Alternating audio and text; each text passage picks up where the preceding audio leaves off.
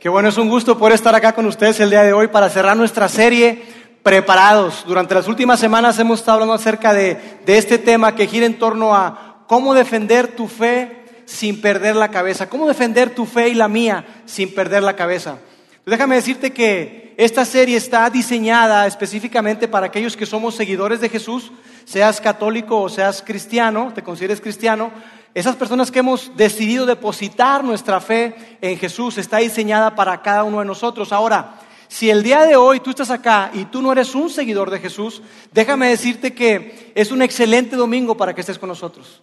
Es un excelente domingo porque el día de hoy tú vas a estar como que tras bambalinas escuchando una conversación entre, entre creyentes, entre seguidores de Jesús y puede que, que incluso tú escuches algo de lo que tú has estado preguntándote acerca de por qué los cristianos creen lo que creen y por qué hacen lo que hacen. Entonces es un excelente domingo para estar acá. Gracias por, por tomarte este tiempo. Quizá alguien te invitó, te dijo, mira, sabes que vamos a la iglesia y después vamos a comer y dijiste, ok, con tal de que vayamos a comer, está bien, vamos.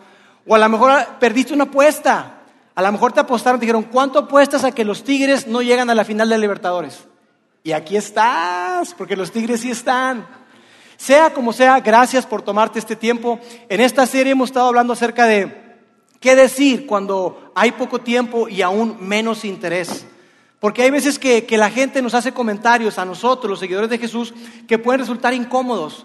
Comentarios que nos hacen y que como que te sacan de onda, te sacan de balance. Porque la intención no es propiamente generar una conversación y, averiguar por qué creemos lo que creemos. Simplemente levantan una cortina de humo, hacen un comentario por ahí y como que eso nos, nos saca de onda. Entonces, la idea es que eh, podamos estar preparados para ese momento. Entonces, esta serie está basada en un texto que escribió un apóstol, un seguidor de Jesús que se llamaba Pedro. Todo el mundo hemos escuchado hablar alguna ocasión de Pedro. Y Pedro escribió este texto que dice lo siguiente, estén siempre preparados, y de ahí el nombre de la serie, estén siempre preparados para responder a todo el que le pida razón de la esperanza que hay en ustedes. Entonces Pedro lo que está diciendo aquí, mira, tú tienes que estar listo Tú tienes que estar preparado y la idea no es propiamente que defiendas una cosmovisión cristiana, una manera cristiana de interpretar la vida. Pedro no está diciendo eso. No está diciendo que tengamos que defender cada historia que hay en la Biblia, tampoco está diciendo eso. Pero lo que Pedro sí está diciendo es que tú y yo tenemos que estar preparados para dar respuesta a por qué es que tú y yo hemos decidido seguir a Jesús. Para eso sí debemos estar preparados.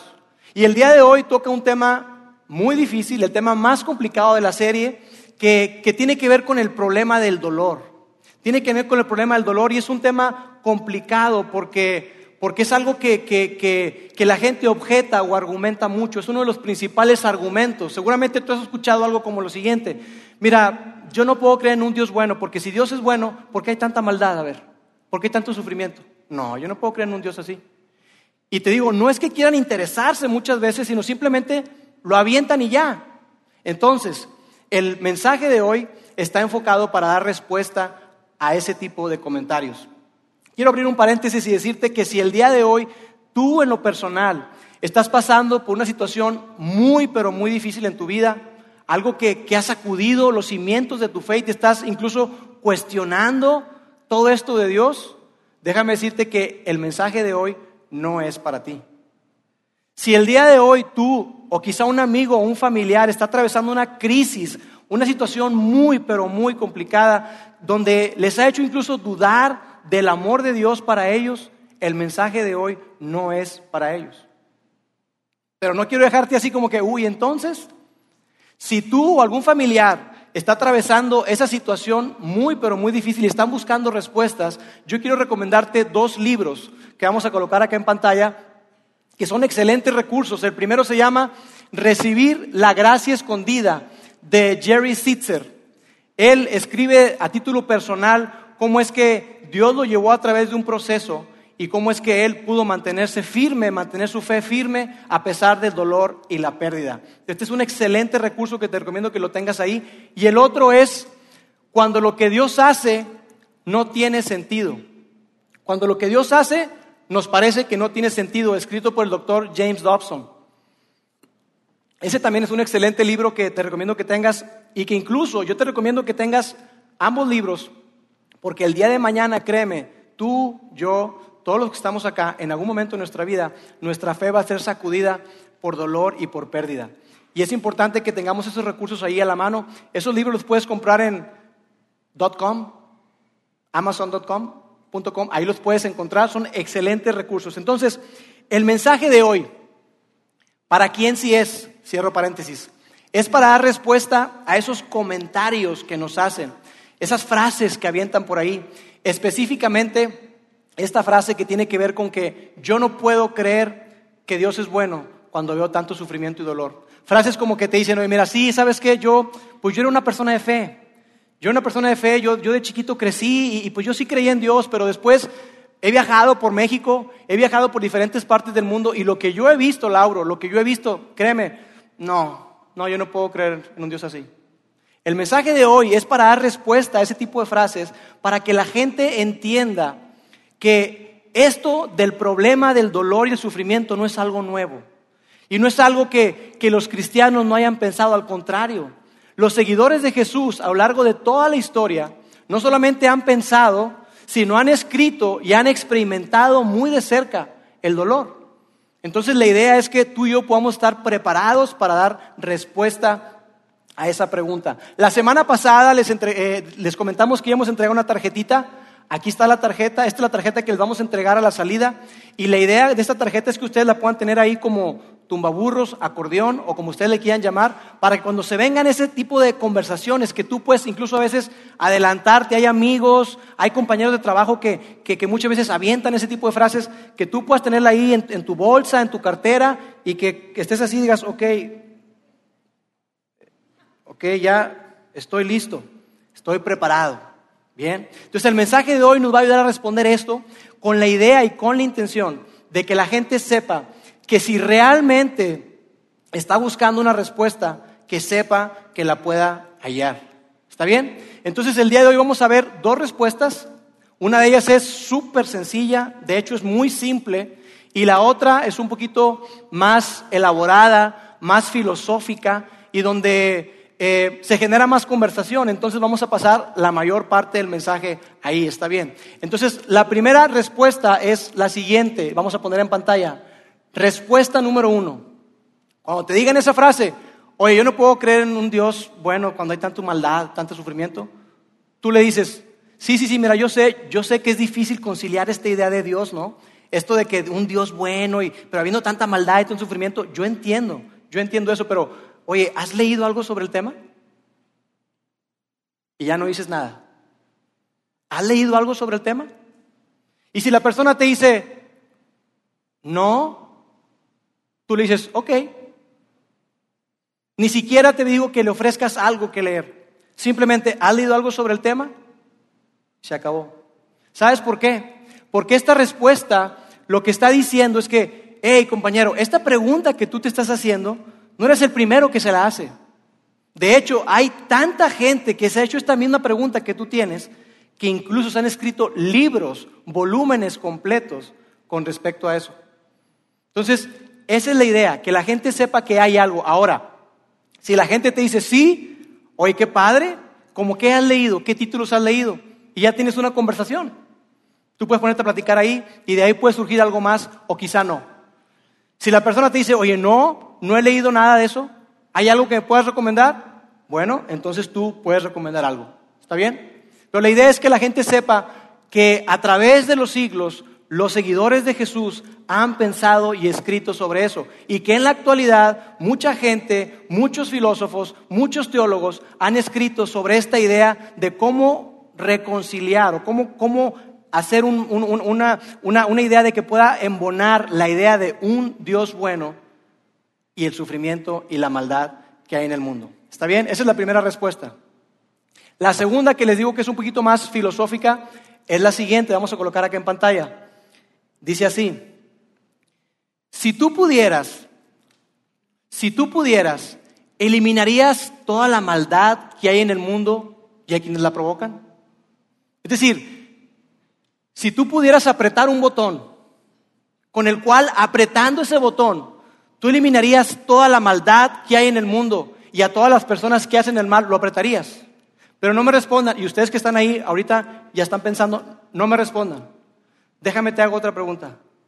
¿Alguna vez tú has hecho algo malo? ¿Alguna vez has hecho algo malo? ¿Tienes hijos? ¿Me dijiste que tenías hijos? Oye, tus hijos, ¿alguna vez han hecho algo malo tus hijos? Déjame te lo planteo de esta manera. ¿Crees tú que tus papás, antes de conocerse, hicieron algo malo? Es decir, si alguna persona por ahí hubiera tenido la oportunidad de apretar un botón y apretando ese botón eliminar toda la maldad y a todos los que les hacen el mal, ¿qué habría ocurrido? ¿Sí lo ves? Porque la idea es que entendamos que para poder remover la principal queja con respecto a Dios, la única manera de quitar las quejas es remover a todos los que provocan las quejas. Dios, ¿por qué permites? Mira lo que me hizo. Dios, ¿por qué? Esa persona me dañó, me afectó. Pero ¿sabes qué ocurriría si somos honestos? Que después de un tiempo no habría quien más se quejara. No habría quien más se quejara porque todos nosotros en algún momento hemos hecho lo malo. Si alguien te dice por ahí, no, yo sí lo apretaría. Híjole, pues sabes que si lo apretarías, me estarías eliminando a mí, a mi esposa, a mis hijos, a la gente que amo. Pero si la persona dice, oye, mm, pues no, no sé, así como apretarlo, pero a ver, ¿de qué maldad estamos hablando? Digo, porque malo el chapo, ¿verdad? Pero yo malo, pues así como que malo, malo, nah. ¿De qué maldad estamos hablando? Porque pensamos en términos de niveles de maldad. Hay consecuencias diferentes. Pero hay algo dentro de nosotros que sabemos que hacemos el mal. Entonces, si tú tienes razón para dudar en apretar ese botón, si tú dudarías por un momento en apretar ese botón, ¿será posible que Dios también tenga una buena razón? Yo tengo una buena razón para no apretar ese botón. Yo, Lauro. Y sabes, los cristianos a lo largo de todos los tiempos hemos creído algo. Los cristianos hemos creído algo que vamos a colocar en pantalla. Y es que tú y yo somos esa razón. Los cristianos creen que tú y yo somos la razón por la que Dios no aprieta el botón y elimina toda la maldad. Pero es algo que como que nos sacude, ¿no es cierto? Pero tú y yo somos la razón. Y sabes, la Biblia enseña algo. La Biblia enseña que, que, que Dios es paciente y que así como, como tú y yo nos dolemos al ver el sufrimiento y al ver la maldad, del mismo modo Dios también se duele, incluso más que tú y más que yo. Pero Él es paciente. Y hay un texto que habla acerca de esto. Este mismo Pedro, el apóstol Pedro que escribió, que debemos estar preparados, escribió lo siguiente y lo vamos a colocar en pantalla. Dice, en realidad no es que el Señor sea lento para cumplir su promesa. Y al final del mensaje les voy a decir a qué promesa se refiere Pedro. Dice, no es que el Señor sea lento en cumplir su promesa como algunos piensan al contrario, Él es paciente. Él es paciente. ¿Y sabes por qué es paciente? Dice ahí, por amor a ustedes. La razón por la que Dios no se deshace de toda la maldad que existe en el mundo, eres tú y soy yo. Esa es la razón. Esa es la razón por la que Dios no se deshace de todo. Somos tú y somos yo, y soy yo. Dice ahí, no quiere que nadie sea destruido. Dios no quiere que nadie sea destruido, sino que todos vengan al arrepentimiento. Y sabes, cuando hablamos de todo esto de, apretar un botón y desaparecer y, que, y remover toda la maldad y que eso implica removerme a mí, eso habla de algo que es curioso, pero que es muy interesante y que todos nosotros tenemos. ¿Y sabes qué es? Es un cierto grado de hipocresía. Un cierto grado de hipocresía que hay en todos nosotros. Y tú dices, hipocresía. Sí, hipocresía. Porque cuando nos quejamos de la maldad del mundo, lo vemos solamente hacia afuera y lo vemos en un contexto diferente. No somos, somos, no somos imparciales cuando se trata de eso. Y a través de un ejemplo lo puedes ver. Cuando algo malo te sucede a ti, yo oro por ti. Yo le pido a Dios por ti. Cuando algo malo me sucede a mí o a alguien que yo amo, puedo llegar a dudar de Dios. ¿Por qué? ¿Fue malo lo que te ocurrió a ti? ¿Es malo lo, lo que me ocurrió a mí? ¿Por qué contigo le pido a Dios y conmigo dudo de Dios? Porque hay un cierto nivel, un cierto grado de hipocresía en cada uno de nosotros. Cada uno de nosotros sabemos que algo no está bien. ¿Y sabes qué es lo que cada uno de nosotros queremos? Cada uno de nosotros lo que queremos son estas dos latitas que coloqué aquí. Son dos latas. Una de las latas dice justicia y la otra dice malicida. Tú y yo queremos tener acceso a una lata de justicia. Y donde yo veo que no hay justicia, le aprieto. Donde yo veo que hay injusticia, maltrato a los niños, eliminémoslo. Todas las personas que trabajan para Hacienda y no pagan sus impuestos, eliminémoslas. Oye, huele rico.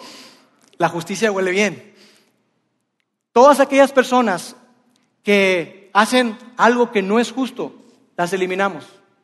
Eso es lo que tú y yo queremos. Queremos tener en nuestras manos esta lata de justicia. ¿Y sabes qué otra cosa también queremos?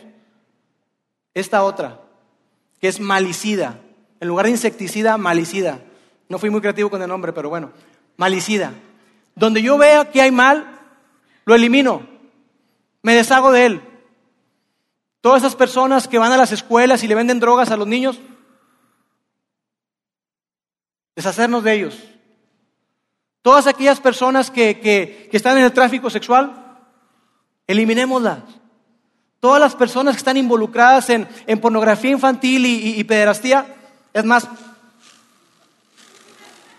acabemos con ellas. Eso es lo que tú y yo queremos. Tú y yo queremos tener una lata de justicia y queremos tener una lata de bondad para eliminar el mal que existe en el mundo. Pero ¿sabes qué me dice eso? Que yo, yo quiero tener las latas. Yo no quiero que tú las tengas.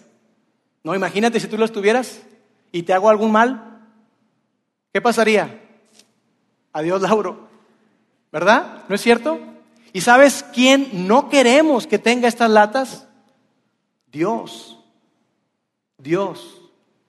Porque si somos honestos, tú y yo hemos hecho cosas que son injustas y hemos hecho cosas malas.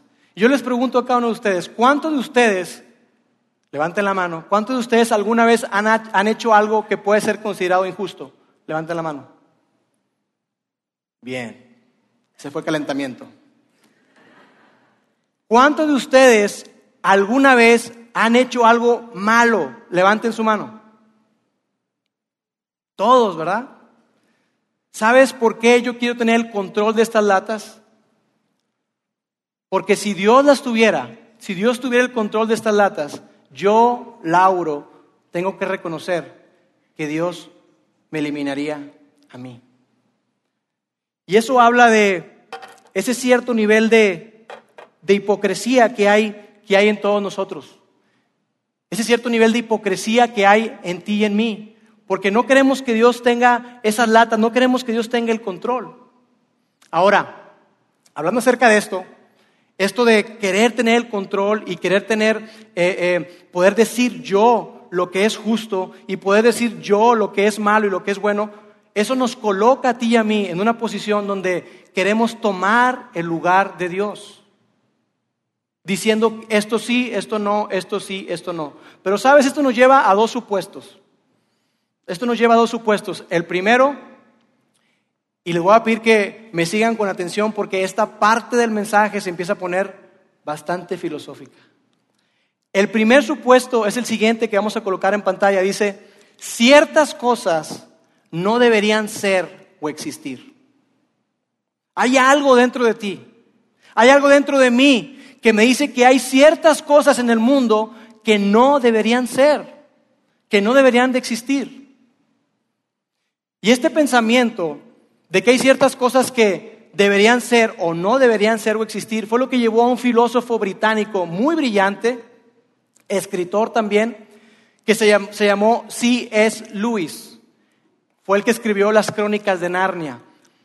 C.S. Lewis llegó un momento en lo que él empezó a luchar con esta idea de, de poder tener el control y decir qué está bien y qué no está bien y que hay ciertas cosas que no deben de ser o no deben de existir. Y él se preguntó y decía, a ver, a ver, ¿de dónde vino esa idea de que hay ciertas cosas que deben de ser y otras cosas que no deben de ser?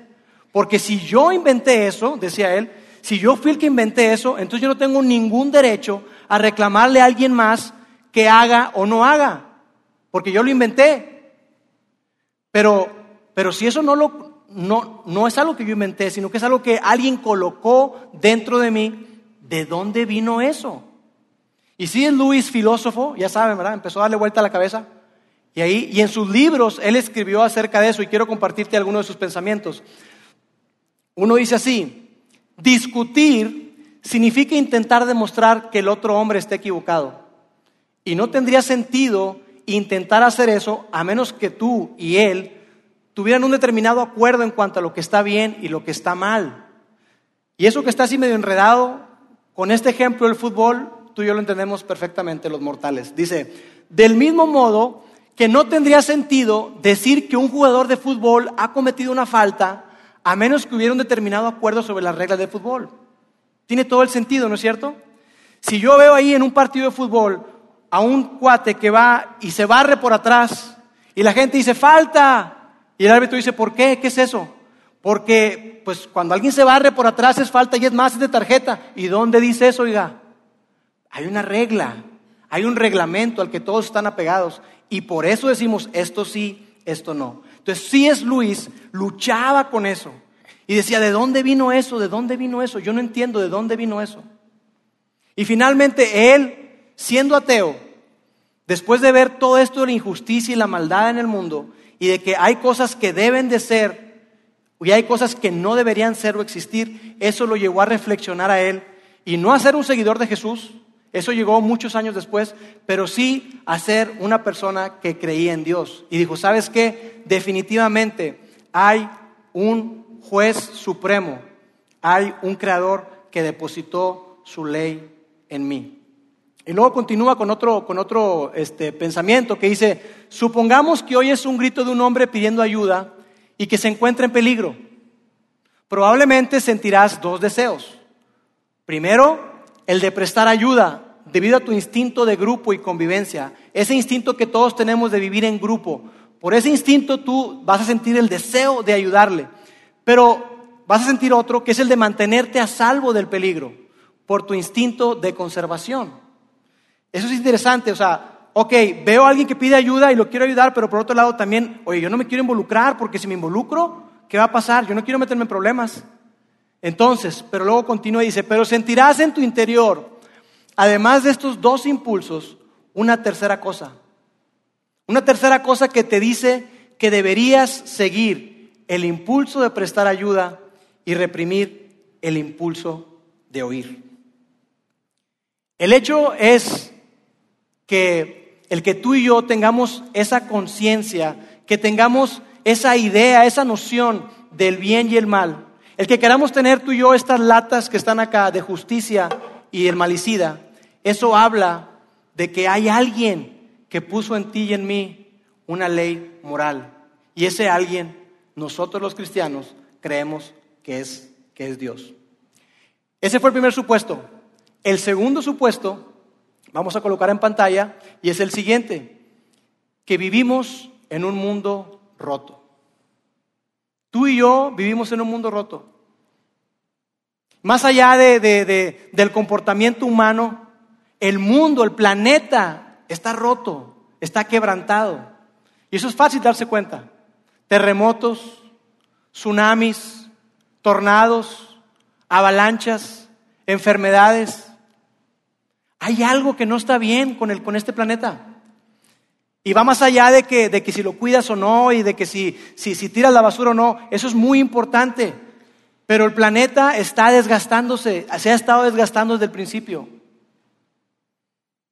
Se ha estado gastando de principio y, y hay algo que no solamente está mal con el planeta, sino que está mal en mí también.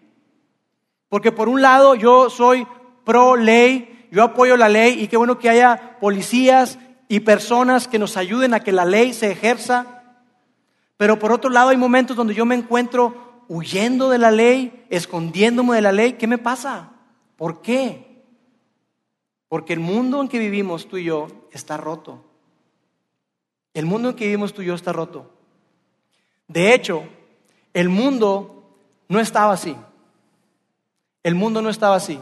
Hay algo más que, los cristianos creen, y es algo que vamos a colocar en pantalla, que es que los cristianos creen que el mundo actual no es la versión final.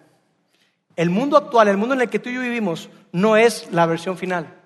El mundo se puso roto, el mundo empezó a desgastarse y el mundo estuvo mal cuando Dios le entregó el dominio del planeta al hombre. Y cuando tuvo la oportunidad, el hombre tuvo la oportunidad de decidir, ¿qué creen que hizo? Decidió mal. Decidió mal. Y tú y yo podemos quejarnos y podemos decir, oye, Lauro, eso no es justo. ¿Por qué? Por Adán y Eva, no, hombre. Pero tú y yo somos testigos de eso. ¿Sabes por qué?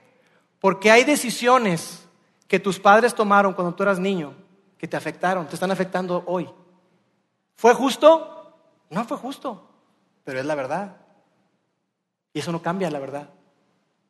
De hecho, hay personas que han heredado enfermedades por sus padres. ¿Es justo? No es justo, pero es la verdad. Hay personas que, que, que, tienen una enfermedad por transmisión sexual por con quien se acostaron. ¿Es justo? No, no es justo, pero es la verdad.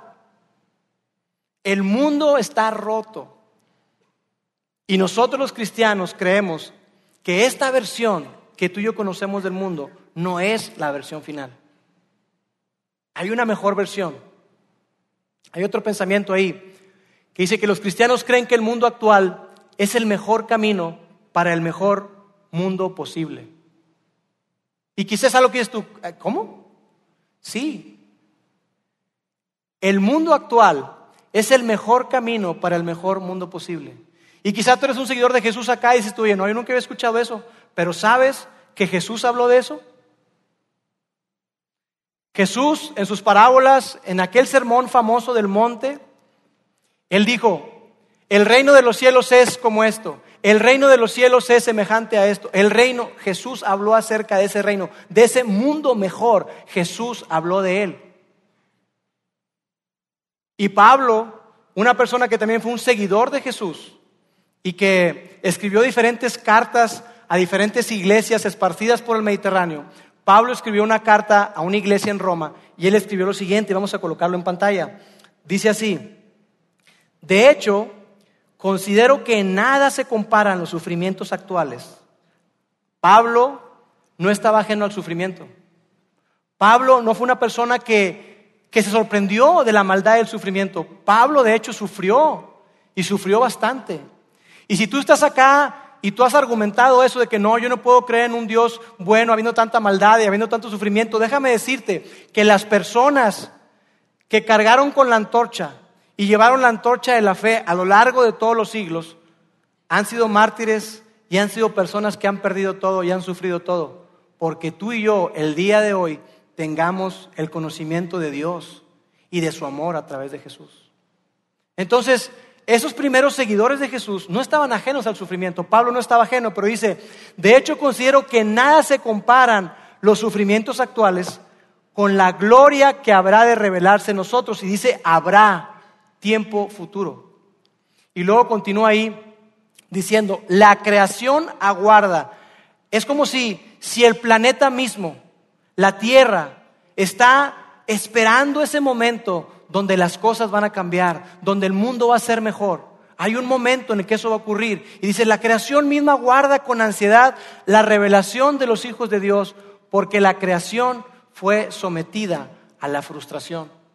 Toda la creación, cuando el hombre la regó, le dieron la administración y el dominio sobre el mundo, y el hombre no hizo bien las cosas, ahí empezaron los problemas. Y dice que la creación fue sometida a la frustración. Y luego continúa ahí eh, diciendo que, el, el mundo entero está en esa dinámica de desgaste, en esa dinámica donde, donde está como esclavizada a corrupción. Y hay algo que, que me parece interesante y es que cada uno de nosotros anhelamos un mundo mejor. Cada uno de nosotros deseamos tener un mundo mejor. Pero sabes, ese mundo mejor va a llegar en un momento. En un momento determinado que los cristianos anhelamos y queremos. Un mundo donde el hombre va a tener la capacidad.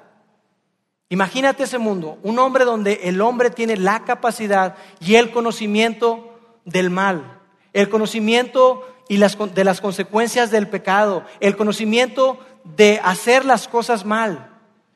No solamente el conocimiento, sino la experiencia también. Imagínate un mundo donde el hombre es capaz de elegir libremente hacer lo correcto. Ese es el mejor mundo posible. Un mundo donde hombres y mujeres son libres para pecar, pero libremente deciden no hacerlo. Ese es el mejor mundo posible. No un mundo de robots, donde, pues no, yo ni siquiera sabía que existía eso y estoy ahí. Un mundo donde tenemos libertad para adorar a Dios. Un mundo donde tenemos libertad para servir. Un mundo donde tenemos libertad tú y yo para ayudar a otros, para hacer un mundo y un planeta mucho mejor. Pero donde también tenemos la capacidad para decir no a cuando se trata de atropellar a otras personas, no cuando se trata de afectar a un tercero, no a la tentación. Ese es el mejor mundo posible. Y ese mundo, los seguidores de Jesús, creemos que va a llegar. Y va a llegar en un momento muy determinante, cuando Jesús vuelva otra vez. Conozco una chica que ella es misionera. Y yo recuerdo que Diana se llama. Yo recuerdo que cuando ella, cuando ella me dijo que quería ser misionera, tendría 20 años por ahí. Yo recuerdo que, yo hablé con ella. Íbamos a la misma iglesia en aquel momento. Y yo hablé con ella y le dije, oye Diana, qué padre que, que pues quieras ser misionera. ¿Y qué te dijeron tus papás? No, mis papás están vueltos locos, dicen que no. Ah, de verdad, sí, no, estamos en esa lucha y, y porque cómo que yo tiene planes para mí. Y, Diana estaba muy entusiasmada, muy entusiasmada. Y yo le dije, Diana, ¿por qué quieres ser misionera? Por cierto, Diana es una de las personas que aquí en Vidaín apoyamos mensualmente para que ella pueda irse y estar allá en su trabajo en el Medio Oriente. Y yo, yo, le, yo le decía a Diana, ¿por qué quieres ser misionera? Y ella me respondió con algo que a mí me puso la piel de gallina. Me dijo, Lauro, porque yo ya quiero ver a Jesús. Yo ya quiero estar con Jesús, yo quiero verlo cara a cara, Lauro, ya lo quiero conocer. Yo quiero que Jesús venga. Por eso quiero ser misionera. Veinte años. Yo me quedé, wow, increíble. Diana, el día de hoy está embarazada de su primer bebé. Y ella y su esposo están preparando todo para irse nuevamente al Medio Oriente. Estuvieron allá, estuvieron en Irak, regresaron y su intención es volver a salir a, las misiones, al campo misionero. Pero algo que me impacta de ella es que yo le decía, Diana, ¿qué onda con tu bebé? O sea, allá donde vas a ir, los, los, los servicios hospitalarios son nefastos. No, yo sé, Lauro, yo me estaba muriendo ya de calentura. ¿Y luego? ¿Qué onda? Y ella me decía, yo quiero ir para allá. Y ella espera con muchas ansias conocer a ese bebé que viene en camino. Pero con las mismas ansias espera estar allá en ese campo misionero. Y con mucho más ansias, mucho más, ella espera que Jesús regrese por ella. Y en muchas ocasiones, en muchos lugares donde he estado con ella, hemos coincidido. En reuniones donde había varios grupos de, varios grupos de personas y orábamos juntos. Yo, más de una ocasión, a ella le escuché decir la siguiente frase que está en, en el libro de Apocalipsis, en una carta que escribió Juan. Apocalipsis 22, 20, y que dice lo siguiente. Ven, Señor Jesús. Ven, Señor Jesús. Ella muchas ocasiones terminaba sus oraciones diciendo, ven, Señor Jesús, ven. Porque sabes algo, tú y yo estamos insatisfechos con el mundo en el que vivimos. Tú y yo tenemos dentro de nuestro corazón, sabemos que las cosas no son como deberían de ser. Y no solamente tú, el planeta entero lo sabe. El diseño original no fue así. Pero hay un día en que vendrá un mundo mejor. Y que mientras tanto nosotros, mientras estemos acá, seguiremos combatiendo la maldad, seguiremos combatiendo eh, el sufrimiento, seguiremos ayudando, seguiremos aquí en Vidaín restaurando, ayudar a restaurar personas, a restaurar matrimonios y hacer muchas cosas, pero sabes que no hay una respuesta que nos satisfaga emocionalmente cuando se trata del dolor y el sufrimiento, no hay. ¿Sabes por qué? Porque todavía tú y yo tenemos en nosotros la imagen de Dios que dice, eso no está bien, eso no está bien. Pero tú y yo podemos con toda seguridad anhelar el día en que Jesús venga por nosotros. Porque entonces el mundo será el mejor mundo posible. Un mundo donde podemos tener libertad para pecar, pero libremente tú y yo decidimos no hacerlo. Así que en resumen, ante esta pregunta, ¿por qué has decidido seguir a Jesús? Y si has decidido seguir a Jesús, ¿cómo puedes creer en un Dios que permite la maldad? Lauro, ¿cómo puedes seguir a un Dios que permite la maldad? La respuesta a esa pregunta sería la siguiente. Si Dios eliminara toda la maldad del mundo, tendría que comenzar conmigo. Si Dios eliminara toda la maldad del mundo, ¿sabes qué? Él tendría que comenzar conmigo, porque yo he sido malo. Pero ¿sabes qué? Yo creo que Dios entró a este mundo roto, a este mundo disfuncional, con todos sus problemas, lo hizo. Dios entró a este mundo a través de Jesús para perdonarme, en vez de eliminarme. Yo creo que Jesús murió por mis pecados y resucitó entre los muertos. Pero no porque la Biblia lo diga, es mejor que eso. Y mientras tanto, yo estaré orando y diciendo, ven, Señor Jesús, ven, Señor Jesús. Yo anhelo ver a Jesús cara a cara y yo espero que tú también. Permíteme orar. Dios, gracias porque Tú eres bueno con nosotros porque tú has decidido ser paciente y no deshacerte de cada uno de nosotros, sino que tú nos amas a tal grado que enviaste a Jesús, tu Hijo, a morir por nosotros. Gracias porque tú no estás ajeno al sufrimiento, tú no estás ajeno al dolor. Gracias porque tú conoces nuestras luchas, nuestras pruebas y nuestras debilidades y tú nos acompañas en cada una de ellas. Dios, yo te doy gracias por gente como Diana, que anhela con todo su corazón tu venida. Y eso es algo que, que yo también deseo. Yo quiero verte, Jesús, cara a cara. Yo quiero estar cerca de ti. Pero mientras tanto, permítenos a cada uno de los que estamos acá ser tus manos, ser tus pies y poder seguir cumpliendo tu voluntad aquí en la tierra. Mientras tanto te decimos, Dios, ven Señor Jesús, ven pronto. Te amamos en el nombre de Jesús. Amén.